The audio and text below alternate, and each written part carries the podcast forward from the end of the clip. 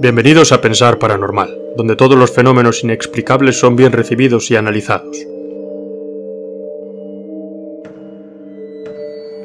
El diablo es un personaje que goza de enorme fama en el seno de las tres religiones abrahámicas, judaísmo, cristianismo e islam, un individuo o entidad expulsado del reino celestial por creerse tan o más inteligente y apto que el creador del universo.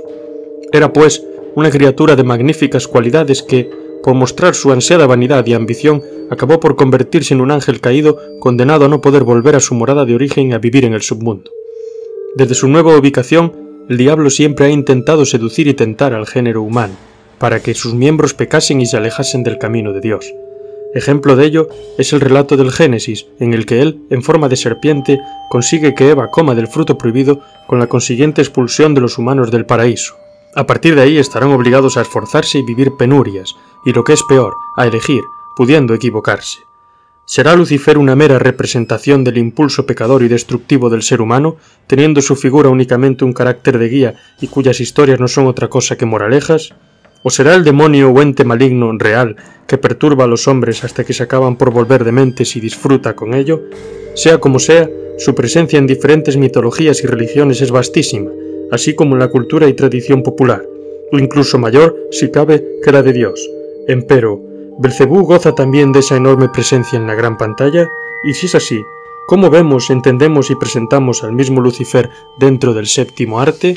Para reflexionar largo y tendido sobre la cuestión, charlaremos con nuestros dos invitados paranormales habituales, The Phantom y Phoenixer. Sin más preámbulo, les damos la bienvenida.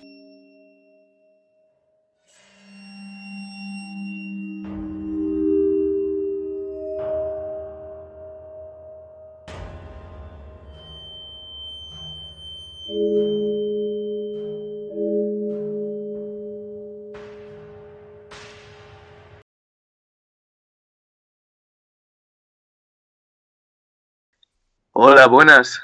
Encantado de estar aquí una noche más. Buenas noches, encantado de estar aquí también otra noche más. ¿Qué tal? Muy buenas noches, os damos la bienvenida a The Phantom y a Fénix, a Marcos.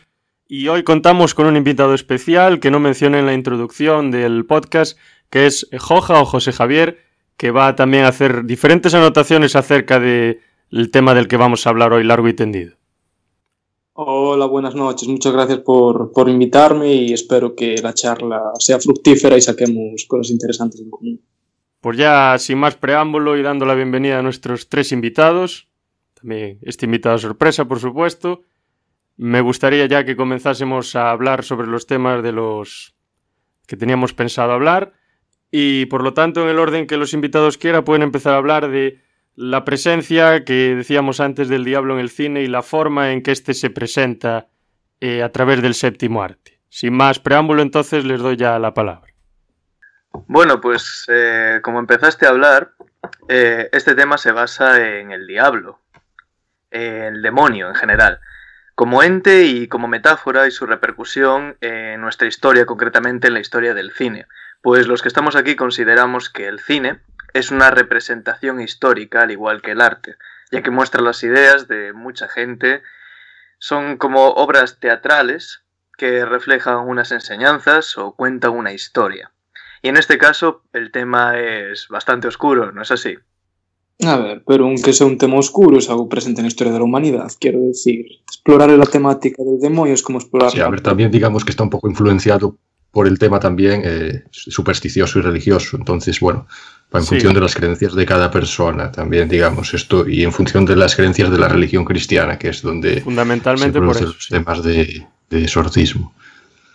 Sí, que eso le iba a decir que el protagonista de esta noche, el diablo, es una representación que aparece en bastantes religiones. El concepto de diablo en sí y después los demonios ya es un concepto más extendido, incluso en el budismo o en el hinduismo. Eh, en el caso del, del ente, del diablo en sí, está en la religión judeocristiana y también en la islámica, donde se le conoce como Iblis. Y también es un ángel que se rebeló contra Alá. Sí, la historia es prácticamente la misma en las tres religiones monoteístas principales. Es ese ángel que en cierta medida imita a Prometeo, pero no del todo, porque Prometeo estaría más imitado por, por Adán y Eva comiendo el fruto prohibido, pero bueno, ese ángel que se revela contra Dios porque cree en cierta medida también que el género humano puede ser tan inteligente o más inteligente que el propio Dios. También porque, bueno, Prometeo estaba bastante a favor de la humanidad y el diablo, o como lo conocemos nosotros, para nada está a favor nuestra. Es más, eh, quiere demostrar a Dios, a su Padre, que nosotros somos mucho más inferiores a los ángeles. Y cuando Dios le pide a los ángeles que se arrodillen ante nosotros, que somos su creación, eh, Lucifer no lo hace. Y es por eso que es expulsado. Pero el propio ángel de nuestra religión eh, está acompañado de otras entidades y otros demonios cogidos de otras religiones, o también de seres históricos como Nerón o Judas, los cuales cometieron actos eh, bastante deleznables. Yo opino, bueno, quería apuntar que igual es importante distinguir entre el diablo y Satán, o sea, lo que apuntabais de Lucifer con Satán, porque en la etimología judía Satán viene de la palabra adversario, mientras que Lucifer, etimología significa el portador de la luz. Y algunos historiadores apuntan que no podemos confundir o mezclar ambas entidades, ya que se tratarían de dos figuras diferentes y diferenciadas. No sé cómo lo veis. Sí, yo creo que eso va por ahí como que Lucifer es más bien el, el ángel anterior a su caída y en cuanto cae parece, yo supongo que será Satán ya, ¿no? Una cosa así. Hay debate al parecer en torno a esto, igual que la, en el judaísmo no podemos confundir a Jehová con Elohim, sí. que serían, por así decir, dos categorías celestiales divinas y hay cierto debate en torno a si es correcta la identificación de Lucifer con Satán, por lo menos en, la, en el monoteísmo cristiano y, y judío. Sin embargo, aunque su identificación sea algo polémico y digno de debate, hay algo que todos tenemos claro y es la figura que representa el diablo o lo que, lo que esa figura realmente representa para nosotros y para nuestra cultura. Sí, podía ser, podía, se podía entender así a rasgos muy generales, de dos maneras muy concretas. Una sería como un ente sobrenatural que ejerce una fuerza sobre la humanidad desde la noche de los tiempos, una fuerza que nos nos empuja a cometer el mal y es una fuerza que podríamos denominar malévola, y es una fuerza que se contrapone a la fuerza del bien, que sería la fuerza que proviene de, de Dios, o de Alá, o del Dios que fuese. Y esto es algo que recogen, bueno, un montón de culturas y de sectas y de congregaciones, como podrían ser los gnósticos, neoplatónicos, pitagóricos. Incluso el propio San Agustín en la ciudad de Dios hace una defensa del reino celestial en la tierra y habla que hay dos principios que están peleando entre sí. La ciudad terrena representada por Roma y por Babilonia y luego está la ciudad celestial que es en teoría ese reino de Dios que tiene que llegar y uno se representaría el principio del bien, la ciudad celestial, y el otro el principio del mal. Y por otra parte, tendríamos el, el, el demonio entendido como una representación del mal, es decir, como una representación de los impulsos y las tendencias que tiene el ser humano de realizar el mal. También... Eh, sí, así lo vemos nosotros, ¿no? Como una especie de, de provocación, ¿no? Digamos, de que se incita a ese ente a que cometa una serie de, bueno, que se manifieste, ¿no? En líneas generales y por tanto ese demonio es cuando ve la luz y entonces pues pretende acabar con la persona en sí. Sí, esa sería una especie de mezcla entre las dos posturas. Exactamente. Sí, sí, exacto. Gris, gris, una, una teoría gris. Mm -hmm. Que el diablo está en nosotros mismos o es un ente separado. Ahí lo podemos, lo vamos a hablar porque en la historia del cine hay el concepto del diablo puede ser filosófico o puede ser ya como el típico ente maligno, que es eh, en la mayor parte de los casos y es lo que más miedo da, ¿no es así? Es lo que se pretende transmitir. Sí, en las, en las películas lo que, lo que mayor genera así miedo al verlas y demás es ver siempre toda la escenografía con el ente como películas como, supongo que vais a hablar de ellas, como El Exorcista, que es una película que da muchísimo miedo. Perdón, perdón, adelante. Es algo a lo que tú no puedes defenderte, ¿no? Sabes que está ahí, que te puede hacer cualquier tipo de daño, pero tú en realidad, pues, si no, digamos que al tener una serie de em, libros religiosos y tal, tienes que jugar un poco con ese tema, ¿no? Si no, no tienes eh, conocimientos, pues, de la religión, no, no te puedes defender de eso. Entonces, bueno, es, así, hace falta un tipo de, ser místico para acabar con él. Y exactamente lo que dijo Phantom, y estará de acuerdo conmigo, que lo que más multiplica el miedo al diablo es precisamente el, o sea, el desconcierto, la... porque no sabemos nada de lo que es, o todo son suposiciones, todo es misticismo. Y el no conocer es lo que nos da miedo en sí mismo. Porque si conoces algo y conoces todas sus, sus particularidades, ya le pierdes, le pierdes más el miedo, porque como que entiendes cómo abordarlo. Pero en este caso no es así. Y eso me recuerda, hay, hay una, una cierta tendencia dentro de la, esta historia de los exorcismos y todo esto, que, bueno, viene de muy antiguo ya, de, de prácticamente el judaísmo, que el, el conocer el nombre del diablo, o del demonio más bien, y llamarlo por su nombre, pues que es una cierta manera de, decirle al mismo demonio que tú lo conoces y sabes por dónde atajarlo, por dónde enfrentarlo. Y eso tendría que ver pues un poco con lo que acabas de decir, me parece. También salía en El Rito del 2011 con Anthony Hopkins, la película. No sé si la visteis. Una gran película esa, sí, señor. Que había que conocer el nombre del diablo, en este caso era Baal. El que... Y eso, había una frase, hay una frase de, de Kierkegaard que dice, si me nombras me niegas. Y eso tiene un poco de relación con eso. Nombras al diablo y lo niegas, ya no puede eh, actuar como estaba actuando antes.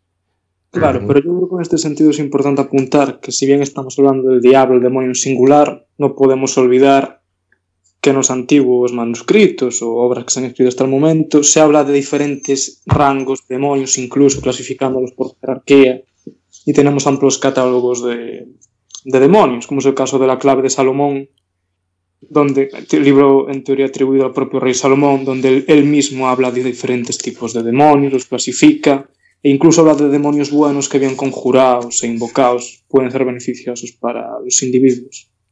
Exactamente, como, como dijo Joja, el, es la, el libro es, creo recordar el título, La llave menor de Salomón. Creo que Sí, creo que en la llave menor hablaba de los diferentes símbolos que servían de protección para el conjurador y cómo conjurar a ciertos demonios para que te sirvieran. En sí mismo no sé si habla de demonios buenos, pero sí demonios más útiles que otros. Es que no habla de demonios buenos o malos, simplemente él menciona trucos para incluso encerrarlos en objetos, de ahí la, el mito de las lámparas mágicas que frotabas y salías y salía el, genio, nace de ahí. Eso está, es verdad. Sí, los Dijin, espíritus malignos la de la cultura islámica, sí, Islam, que son como los demonios, básicamente, dentro de lo que cabe, aunque Disney nos los haya puesto bastante. Sí, son como, como los daimones de la antigua Grecia, son unos demonios que están en la tierra y que no son malos en sí mismos y que si con un poco de persuasión y haciendo un poco de favores que te pueden ayudar.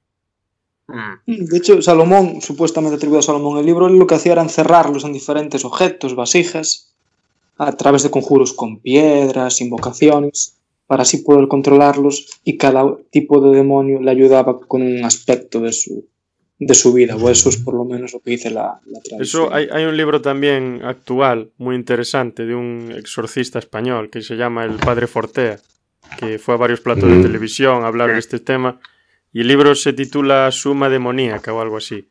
Y es un compendio de todos los diferentes demonios que existen, su naturaleza, cómo hay que tratarlos y demás. Como el Dictionarium Infernalis, que es la, el primer compendio de demonios con ilustraciones. Mm.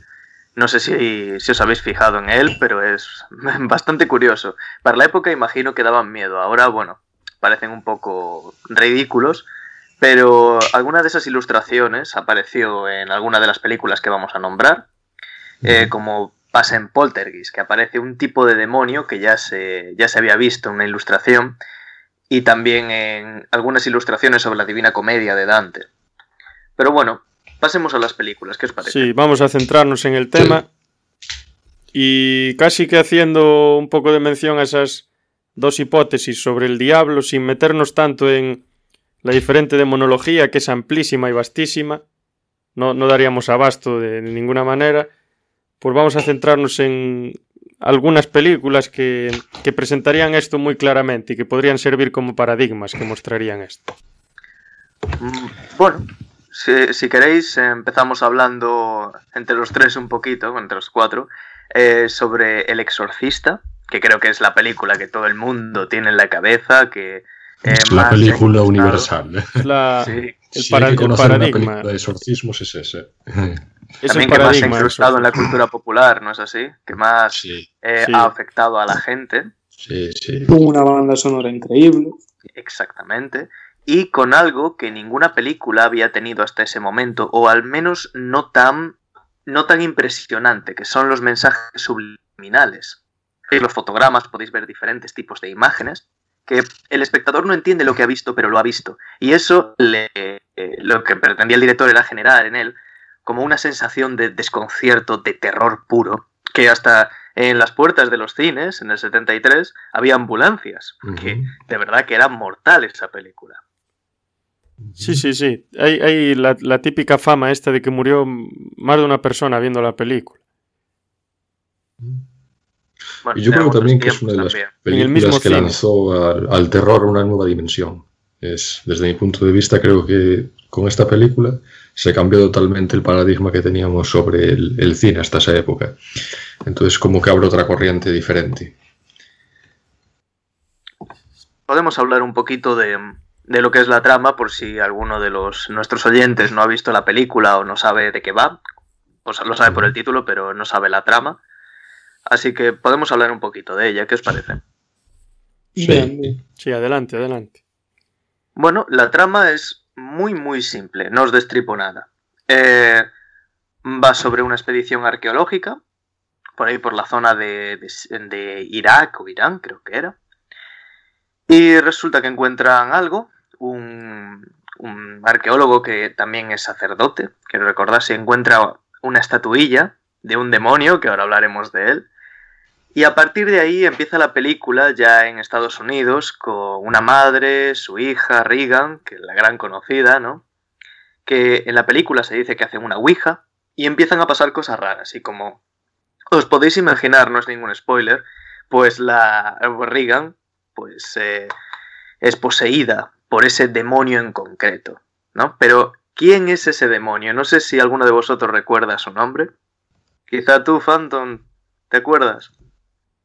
La verdad es que no, no recuerdo ahora mismo. Pero recuerdas cómo era, ¿verdad? Con esa figura de piedra, con las alas, con su cara. Sí, ya. Espera, creo que me vino un momento a la... Espera, sí, creo que es este. Eh, Pazuzu puede ser. Pazuzu, efectivamente, efectivamente. ¿Ves? Pazuzu es un Era, un- era demonio. un demonio Sí, sí, así sí. con unas alas, ¿no? Como representando a un arcángel, digamos. Algo así. Sí, unas alas, una cara de bestia, una garra. Sí, la cara, Mano. digamos, que tenía un, un parecido bastante grande al de las películas de Drácula en general. Por los colmillos, ¿no? Sí, sí, tiene un parecido muy de la época de esas películas. Pues ese demonio, en realidad todo el mundo lo asoció como, wow, este demonio debe ser mortal. Dentro de la mitología sumeria debe ser de los más peligrosos y más terroríficos, Pazuzu. Pazuzu es un demonio del viento, pero en realidad era un demonio positivo.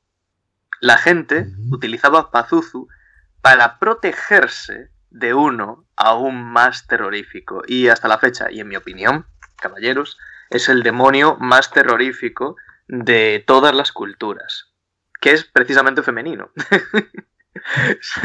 no voy a decir que sean los peores, pero hay demonios femeninos que, uff. Este es Lamashtu.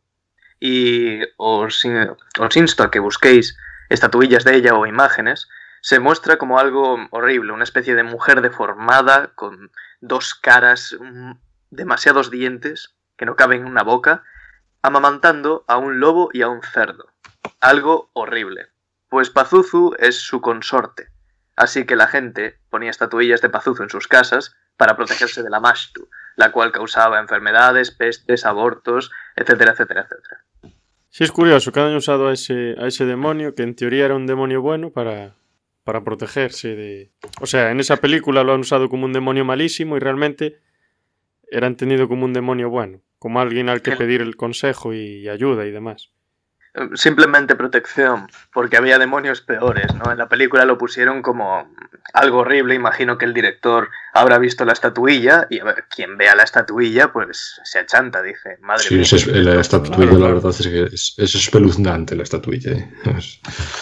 Hay demonios, pero este como el Pazuzu, madre mía, es que da mucho miedo, la verdad, hay que mm, decirlo. Pues a mí la más tú sí que me pone los pelos de punta, la verdad. sí, acabo de ver ahora una imagen y es bastante extraño, la verdad. tenebroso, muy tenebroso. Me recuerda a la cosa un poco. Es una cosa muy rara. sí, algo muy raro, sí. Bueno, pues eh, ahí se centra la película. Aparecen distintas imágenes de Pazuzu, como un hombre pálido, con dientes amarillos, em, que aparecía en, en algún reflejo, incluso sonidos, imágenes de perros peleando, recuerdo.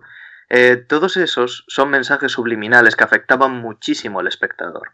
Y es lo que hace esta película tan mágica. Aunque recordemos que nosotros vimos la versión, eh, la última versión, pero no la primera versión del director, que es la que vieron nuestros padres y que les causó tanto miedo. Entonces, la, esa primera versión de las que hablas, ¿de qué año, de qué año es? No, no, es, eh, es del mismo año, ah, solo que el director grabó ciertas tomas y después las cambió por otras. Ah, o sea, cuando salió. La película. Entonces esa versión salió en el cine y luego la cambiaron, ¿no? Sí, primero salió la versión sin cortar, hasta mediados de los 80, creo, y después la cambiaron, o ah, creo que hasta el 79, pero aquí en España aún, aún, siguió durante los 80, y después cambiaron a la, a la versión que todos conocemos, pero la antigua versión tenía imágenes más espeluznantes y cosas más extrañas. Porque en realidad lo que nos da miedo no es algo, un screamer, algo impactante. Lo que nos da miedo de verdad es algo que se te queda en la mente, que te acompaña cuando intentas conciliar el sueño, algo que no entiendes, algo mm, extraño, ¿sabes? Que intentas comprender. Eso es lo que verdaderamente te perturba. Pero ¿cuál es el motivo real de la del corte de, una, de la primera edición a la segunda? En plan, ¿hay algún tipo de explicación oficial por parte del director que dijera hice estos recortes por motivos de que era muy larga o porque eran imágenes igual un poco más duras? Pues si te lo digo rotundamente, a lo mejor te miento. Porque lo que, por lo que busqué yo, es porque el director hizo pequeños cambios a saber por qué, no estoy seguro de por qué, pero a veces los directores hacen eso, eh, graban una escena y luego dicen a lo mejor esta no se adapta o es muy larga. Normalmente es por motivos de longitud, ya que la versión sin cortar de la película dura mucho más. Sí, la verdad es que no deja de ser curioso que esta versión eh, no se incluya en los DVDs ni en los, bueno, los VHS, los últimos que llegaron, y tampoco los Blu-rays, ¿no? También me llama mucho la atención que la película fue estrenada en el año 73, ¿no? Y en una época de tanta censura que aún había, como era la de la, de la época de Franco, esa versión sí que se mostrara. No sé si tenéis así alguna algo que puntualizar sobre esto, porque es bastante llamativo. Bueno, mis padres la vieron eh, después del 75, o sea que ya estamos en transición. E imagino que la película llegó a España después de la muerte de Franco, imagino que sí. Si no, me parece muy extraño que. Sí, si no, es que es casi inexplicable que una película de tal tipo pudiese salir en España en tiempo. Bueno, a ver, a partir de los 70 sí que se. Como que sería un poco de. Acabo de. De ligereza el sistema, pero. Que se estrenó en España y dice que se estrenó el 1 de septiembre del año 75. Entonces, bueno, no estaba la dictadura terminando. Por ejemplo, Franco, Franco leyó a Freud y, prohibió que los libros de Freud se pudiesen leer en España. Y Freud no decía nada comparado con esa película. Me parece increíble. Pero, realmente el mensaje de Poltergeist de fondo de que el demonio se puede vencer en cierta manera con, con el cristianismo así en general, no creo que fuera tan censurable por el franquismo. Sí, como bueno, que pudieron. Mirado, desde ese punto, Quiero decir, no hay una, no hay una ridiculización de la religión como tal, sino todo lo contrario. Sí, mira, desde ese punto sí, tiene bastante sentido lo que dices. Que es como que se marcan bien las dos, las dos puntas del ser humano, ¿no? La del bien de Dios y la del mal de, de los diablos. Y que es mejor no jugar con esos temas y demás. Podría servir la Sí. película también como una, como una enfocar- moraleja para no acercarse a esas cosas. Claro, pues una peli propagandística en contra de las artes oscuras, así. Sí, sí, visto, En- de- visto desde ahí, sí. O para fomentar el Es lo que pretenden mostrar muchas películas, en este caso, que te alejes o que salgas con la idea de que eso no es bueno y no debes de jugarlo porque puedes acabar muy mal.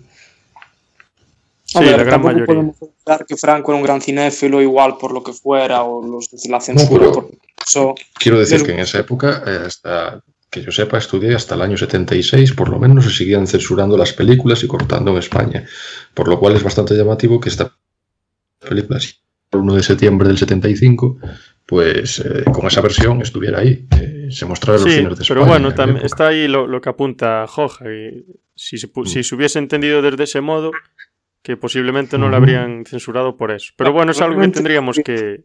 sobre lo que No tendríamos que informarnos más. También eh, recordemos que no estamos hablando de cualquier película. Estamos hablando de una película que fue una bomba a nivel mundial, que todo el mundo que la vio quedó impactado y la recomendaba si querías pasar miedo. Entonces era inevitable que llegase a España la versión sin cortar y sin censurar. Yo creo que era inevitable. En general, es una película muy difícil de controlar. Algo que es tan bombazo, ¿no? Mm. Sí, podría ser también por la presión de otros países. Sí, sí, podría ser. Por, por mil motivos. sí, pues sin embargo, las- la peli de, Monty, de los Monty Python de la vida de Brian, que también fuera un bombazo, esa, por ejemplo, sí que fuera censurada. Claro, pero pero ahí esa sí que sí ponía que- una, una, una claro, claro, digo, sí que había un mensaje de escarnio contra la religión, cosa Claro. que igual en El Exorcista era todo lo contrario. Y es Sí. como la, la película de la última tentación de Cristo, que creo que es un poco más tardía, pero tuvo un montón de problemas por la interpretación que hacía de los últimos días de, de Cristo, que era contraria completamente a las enseñanzas cristianas. Y si hubiese salido en tiempo de Franco, pues su- hubiese censurado que España es un país que el tema del exorcismo tiene cierto calado debido también en parte a la influencia de la Iglesia Católica. Sí, en decir, Galicia, en Galicia más. Claro, son temas que son vistos así como algo más normal igual dentro de la cosmovisión política española. Sí, sí, sí, habría varios motivos. Tendríamos que Sí, aparte, casi aparte dedicar de otro que han salido varias películas eh, Mm. aquí en, en el cine español, ¿no? Como Verónica ¿no? y, y algunas más, ¿no? Que reflejan todos estos hechos. Tenemos el, el Día de la, de la Bestia, aunque es un poco de broma, pero bueno, tira por ese. Por esas También me acabáis, de, me acabáis de recordar a una película, para salir un poco del tema del exorcista, pero también una película que aparece el diablo en esa película, que es eh, La Pasión de Cristo de Mel Gibson. Ah, yo recuerdo haberla visto de pequeño y hay escenas, aunque la película evidentemente se basa en Jesucristo y en su vida, bueno, en la pasión de Cristo, eh, eh, las últimas etapas de su vida sobre todo, pues eh, aparecen pequeñas escenas que mucha gente no comprendió, donde aparecía el diablo. No sé si recordáis las escenas, pero yo las recuerdo muy bien. ¿Vosotros las recordáis? No, yo exactamente no. en el desierto. Era una de ellas, puede ser. Había uno en el desierto, otra en un bosque, otra cuando Jesucristo estaba siendo torturado, y después otra que no es con Jesucristo, pero es con Judas, y esa escena es la que de verdad me perturbó cuando era pequeño.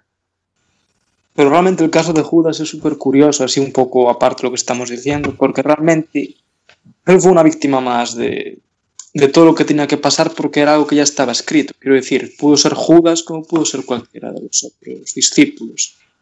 Lo digo bueno, porque sí- siempre hay esa, esa idea de que Judas era el malo tal, pero es que le tocó a él de pura casualidad en el sentido de que el destino de Cristo ya estaba as- asentado en el momento en el que nació. Sí. Aunque el destino estuviera sentado, no quiere decir que hubiera gente mala. eh, o que no hubiera gente mala dentro de ese destino, dentro de lo que cabe. Eh, los romanos que azotaron a Cristo, ¿no? También se le podría llamar víctima a esos hombres. No, no lo sabemos del todo. O los judíos que le condenaron. Pero, mm, bueno, también en el Evangelio, según Judas, eh, Judas cuenta una historia distinta de lo que pasó. Aunque creo que eso ya es tema para otro podcast porque es ya eh, conspiraciones y temas religiosos importantes. Sí, para más de uno, para más de uno. para más de uno. Sí, sí, ya tenemos materia para más de uno. Lo de la censura con Franco, ahora esto.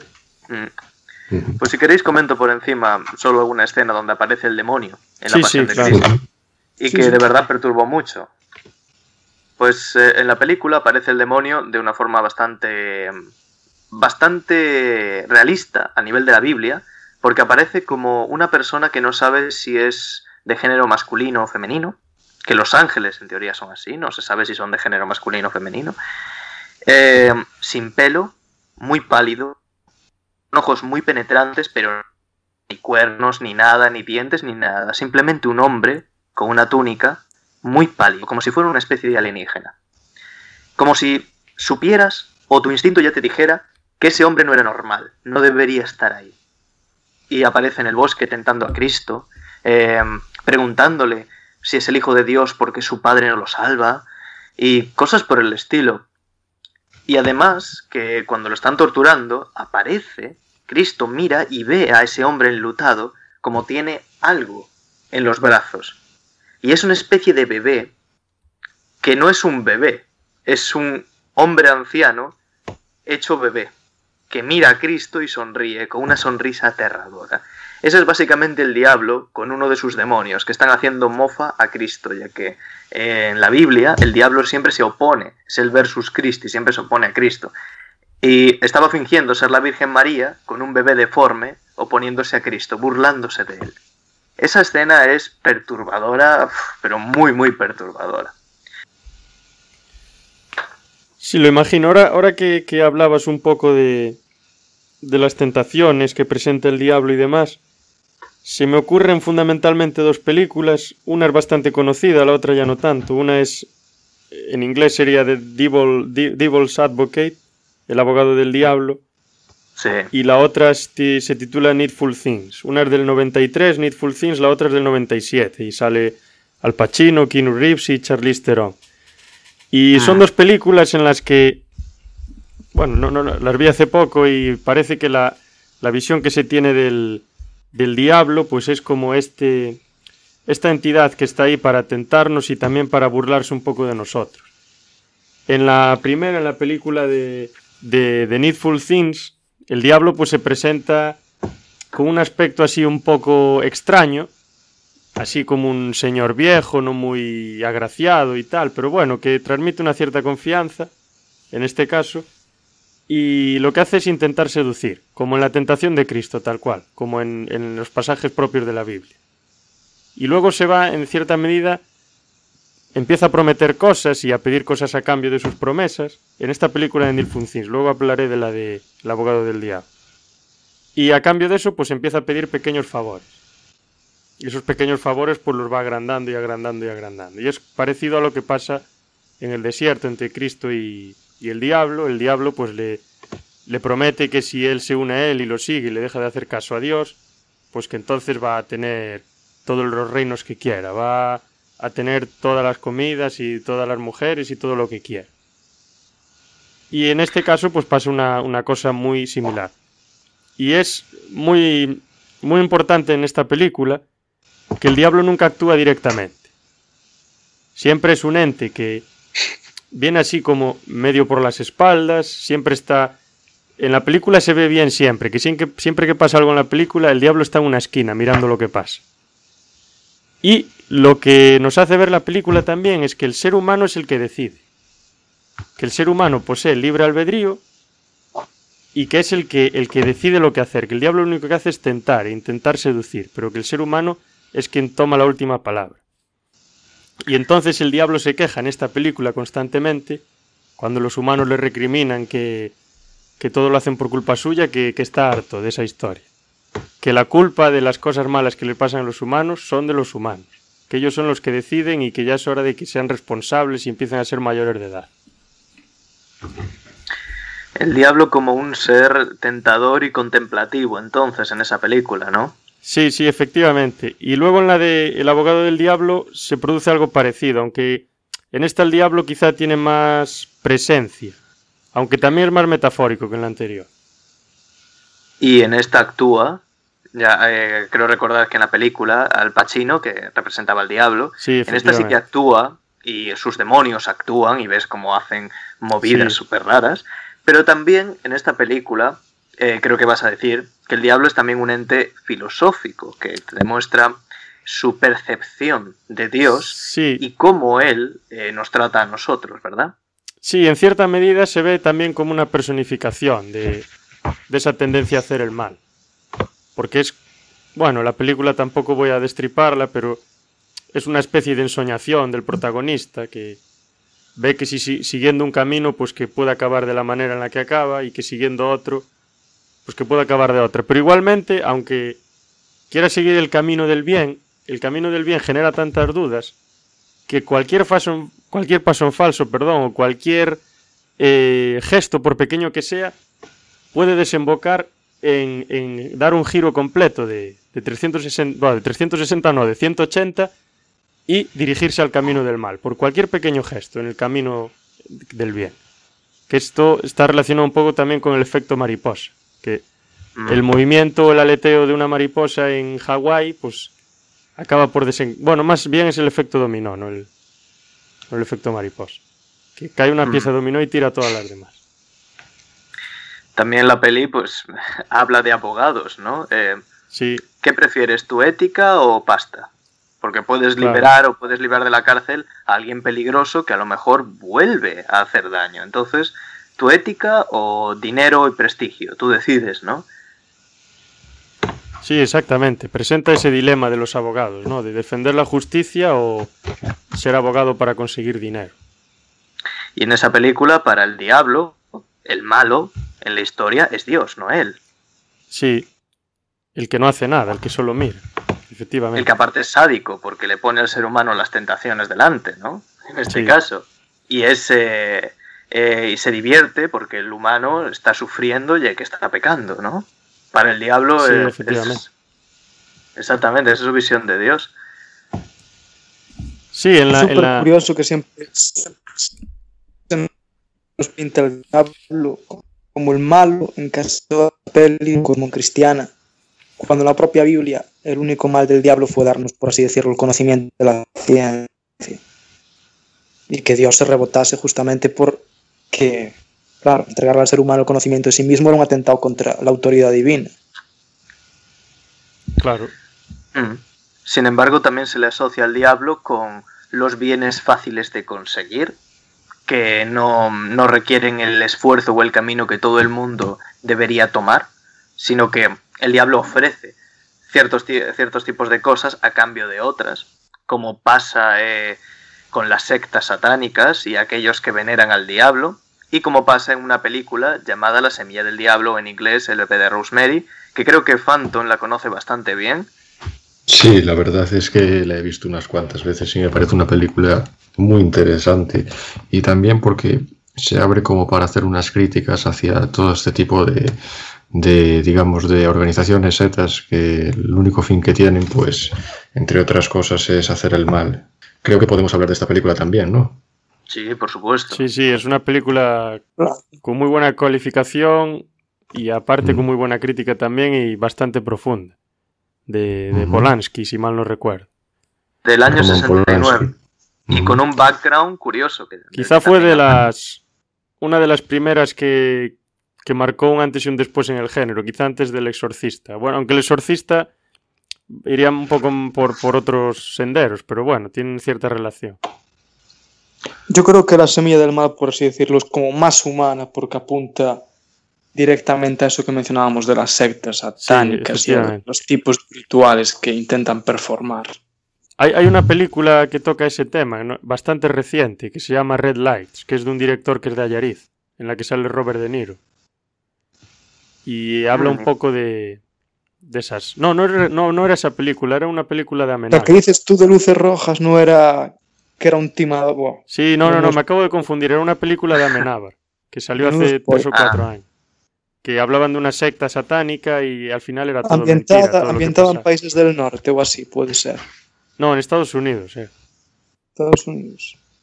Bueno, también actualmente eh, una película de Ari Aster, Hereditary, Hereditary, también habla de eso y es una un, como un homenaje a Polanski y a su y al bebé de Rosemary.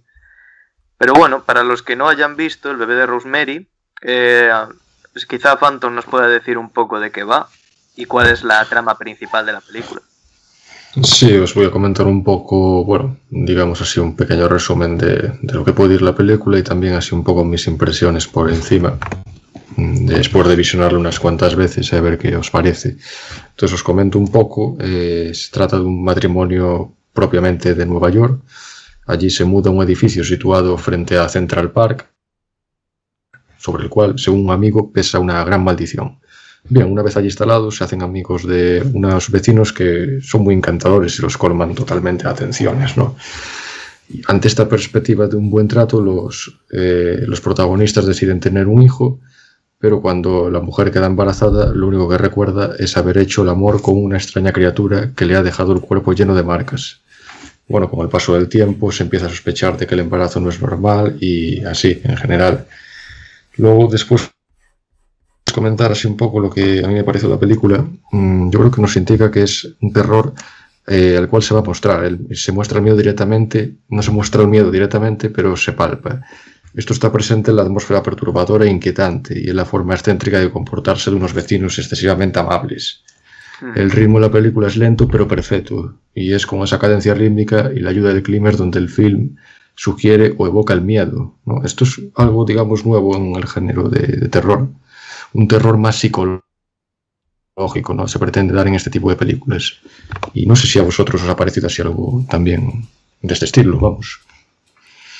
Sí, eh, todos los que vimos la película eh, captamos esa sensación de que nos están engañando, nos están manipulando, ¿vale? Pues nos metemos en la piel de, de la señorita Rosemary, que sus vecinos la estaban, todo el rato la estaban manipulando, con pequeños gestos y tú mismo te empezabas a crear eh, ideas en la cabeza y la trama de la película. Que ellos, de verdad. Creo que genera bastante un, un, ambiente muy claustrofóbico esta película, más que otras, desde mi punto de vista. Sí, es todo el rato en la casa y cuando va por Nueva York. Porque es muy, una muy ciudad horrible. tan inmensa como, como Nueva York, ¿no? que tiene más de 11 millones de habitantes, sientes esa incapacidad de que te puedan ayudar ¿no? en esa casa. Es algo, no sé, aterrador. La impotencia de la, de la protagonista. Uh -huh. mm. Sí, es muy, muy Sí, la verdad es que pues la trama está muy bien elaborada. Sí, é difícil de crear a sensación de claustrofobia. A min a última película que non ten que ver co demo así directamente que me causou unha sensación similar que non sei se vichedes, bueno, foi la de Get Out que era Sí, del... sí, yo, yo la vi Ah, hace sí, bastantes salir. años Esa- en el sí, cine. sí, esa película es, sí. es increíble. Sí, bueno, es una película que mezcla bastantes cosas, sí. Sí. Genera una Tiene angustia increíble. sí. Mm. Bueno, no Sí. vamos. eh, es que esta película, si hablamos un poquito de ella, eh, les spoileamos alguna cosa y lo, lo gracioso de esta película es no saber. bueno, eh, tiene el mismo ambiente de que algo va mal. Tú sabes, al igual que el protagonista, que algo va mal. Claro. Pero aquí Claro, tiene esa más es que la ver con que yo, yo le pongo, Marcos. Eh, digamos que si te la destripan un poco esta película, pues como que pierde todo su encanto y su gracia. Entonces, bueno, no sé si sería bueno seguir profundizando sobre ella. Pero la recomendamos, ¿no es así? Sí, claro, la recomendamos, pero mm, no Sí, qui- quizá podríamos, puede profundizar mucho por ese tema porque perdería toda su... quizá podríamos hablar un poco de la, ¿cómo se diría? La, la dificultad que, que esta película nos hace ver para confiar en personas que parecen muy, muy, muy adecuadas y muy generosas y muy benefactores, pero que realmente, pues que esas personas podrían estar escondiendo algo. Y eso es algo también que se ve mucho en la, en la sociedad, ¿no? Que, que hay una tendencia a no confiar en las personas que nosotros vemos como demasiado buenas, porque parece que están siempre escondiendo algo. Y esto me lleva en cierta medida a relacionarlo un poco con lo de la película de Needful Things, que aunque el demonio en esa película no sale como un- una persona muy buena, ni muy educada, ni tal, ni muy excelente, pues sí que sale como una persona que muestra que, en la que se muestra que se puede confiar constantemente, que está dando constantemente pruebas a los demás para que confíen en él. Hmm. También hasta ese momento, hasta el 69, bueno, los villanos de cine eran villanos. Tú le veías, tú veías a ese personaje y decías, este es el villano. Pero lo que pasa en esta película es que no estás seguro de si son villanos, porque son tan amables, tan atentos, pero algo no te cuadra del todo, ¿verdad? Sí, también digamos que es un poco el modus operandi que tienen este tipo de, organizaciones, nunca mejor dicho, ¿no? Tenderte la mano de esta manera para que tú después accedas a ellos y después ellos te puedan, pues digamos, sacar lo que ellos desean, que en realidad es el fin monetario. Digamos, es un poco la crítica que hace esta película. Aparte sientes la sensación de que intentan aislar todo el rato a la protagonista, claro. intentan manipular sus ideas y bueno, iba a soltar un pequeño spoiler con el tema de otro personaje, pero mejor lo dejo ahí para quien quiera ver la película. Pero es que precisamente el tema que, bueno, el segundo tema del bebé de Rosemary es el propio bebé de Rosemary, que no es ni más ni menos, y esto no es un spoiler, ese bebé es el anticristo. Y precisamente de ahí nos lleva a otra película eh, eh, que vino después del Exorcista. Este es del año 76, que imagino que a todos os sonará, que es La Profecía de Omen. Sí, sí, es una película justo, muy conocida justo iba. Justo te quería comentar esa película, porque me habías dicho antes que ibas a hablar sobre ella, y justo te la iba a comentar ahora. Eh, ¿Tú la habías visto? Yo entera no, yo vi así un poco... Tengo que verla, la vi así un poco por encima, a trozos, de mala manera. Tengo que verla bien. Y, um, bueno, ¿alguien aquí la vio entera, entera? Yo la vi, pero si te digo la verdad, la vi en una televisión que no tenía ni TDT, imagínate. O sea, que de las más antiguas. Eu, eu a teño pendente, a verdade. Pues es, eh, está muy recomendada. Yo creo que es la película más anticonceptiva que hay. si pensáis tener hijos, Sí. mirad la profecía. Creo, creo y recordar Es que una había buena ganado- campaña. Creo recordar que había ganado algunos Oscars esta película, si no me equivoco. Recientemente vi ahí algunos vídeos de la gala y me pareciera que la profecía por lo menos tenía dos Oscars del año 76. También tiene a buenos actores. Creo que estaba Gregory Peck. ¿Verdad? Y Sí. es una película con una actuación bastante buena y es muy, muy, muy, eh, muy densa. El ambiente es muy, muy denso y de verdad que te transmite, aunque sea ya antigua la película, te transmite una sensación de agobio y de ansiedad porque la música también acompaña. La música es absolutamente increíble. Es eh, sobre todo el tema principal, Ave Satani, que creo que lo hizo la, una orquesta, bueno, había un vídeo de una orquesta que se hizo en las Islas Canarias, que es impresionante, es impresionante esa banda sonora.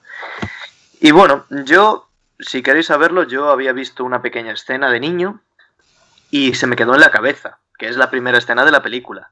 Después a lo mejor cambié de canal o apagué la tele, pero ahora que volví a ver la película, bueno, ahora hace unos años que, que la vi, pues me volvió esa escena en la cabeza. Y era algo que se me quedó, que era la niñera, en la primera escena, la niñera del niño, del niño que sale en la película, dice que lo hace por él y en una fiesta de cumpleaños se ahorca desde una ventana de la casa, apareciendo ahorcada por fuera, ¿sabes? Se salta del balcón eh, con, una, con una cuerda en el cuello y se queda colgando y todos los niños la ven. Es algo impresionante.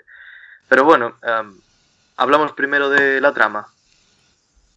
Sí, adelante. En cuanto comentes así un poco la trama, me gustaría relacionarla con otra película. que- Sí, que- yo que también quería relacionarla con el exorcista. poco. Seguramente no sea tan brillante como esa, bueno, seguramente no, no lo es, pero que tiene un poco de relación la trama con el nacimiento del anticristo, también con la otra de Rosemary's Baby, que es el fin de los días del 99, pero primero destrípala hasta el punto que podamos, claro, sin dar demasiado... Sí, voy A ver, por encima. Hazte una alerta de spoiler y ya está. Bueno, eh, alerta de spoiler entonces. Eh, después eh, finalizo la alerta, ¿vale? Y ya podéis volver si queréis bajarle el volumen, aunque imagino que no, que queréis escucharlo. Pues mira, eh, la película va de una, de una pareja influyente, una pareja que tiene bastante dinero, americana, que mm, tienen un hijo, el, el, eh, sí, el 6 del 6 del 76 tienen un hijo eh, en Italia, creo que fue, aunque en realidad después se descubre que el hijo que habían tenido, pues estaba muerto, que en realidad le habían dado otro niño. Y ese niño, en teoría, era adoptado, pero después se descubre que es el hijo del anticristo. Así que esa familia lo cuida y parece un niño normal, pero empiezan a aparecer cosas raras eh, referentes al niño y comportamiento, un comportamiento curioso, algún perro que se queda mirando al niño y el niño le sonríe y como que el perro le obedece, cosas muy extrañas. Pero bueno, mmm, básicamente y a grosso modo de lo que trata esta película es que eh, cuando, bueno, la búsqueda del padre, del niño, en encontrar la verdad, y cuando descubre la verdad quiere matar al niño, pero bueno, algo sale mal, ¿no? y toda la gente involucrada muere de unas formas impresionantes. Os sonará el cura que quedó atravesado por el hierro este del pararrayos de la iglesia. Es una escena mitiquísima y esa imagen es muy, muy icónica del cine. Y bueno, en general de eso va la película y de que se juntan algunas personas, la niñera y se juntan personas que están a favor del niño y que saben quién es y que quieren protegerlo. Y nada, de eso va la película. Es prácticamente algo detectivesca, pero tiene un ambiente muy, muy denso y es absolutamente recomendable si queréis un clásico de los 70 y un clásico del cine de terror. Yo, yo te quería preguntar, antes de cerrar la alerta del spoiler, si en ese niño, aparte de ser el... Dijiste que era el hijo del anticristo, ¿no? Así es. Y si en ese niño existe algún indicio de bondad, si es salvable o no.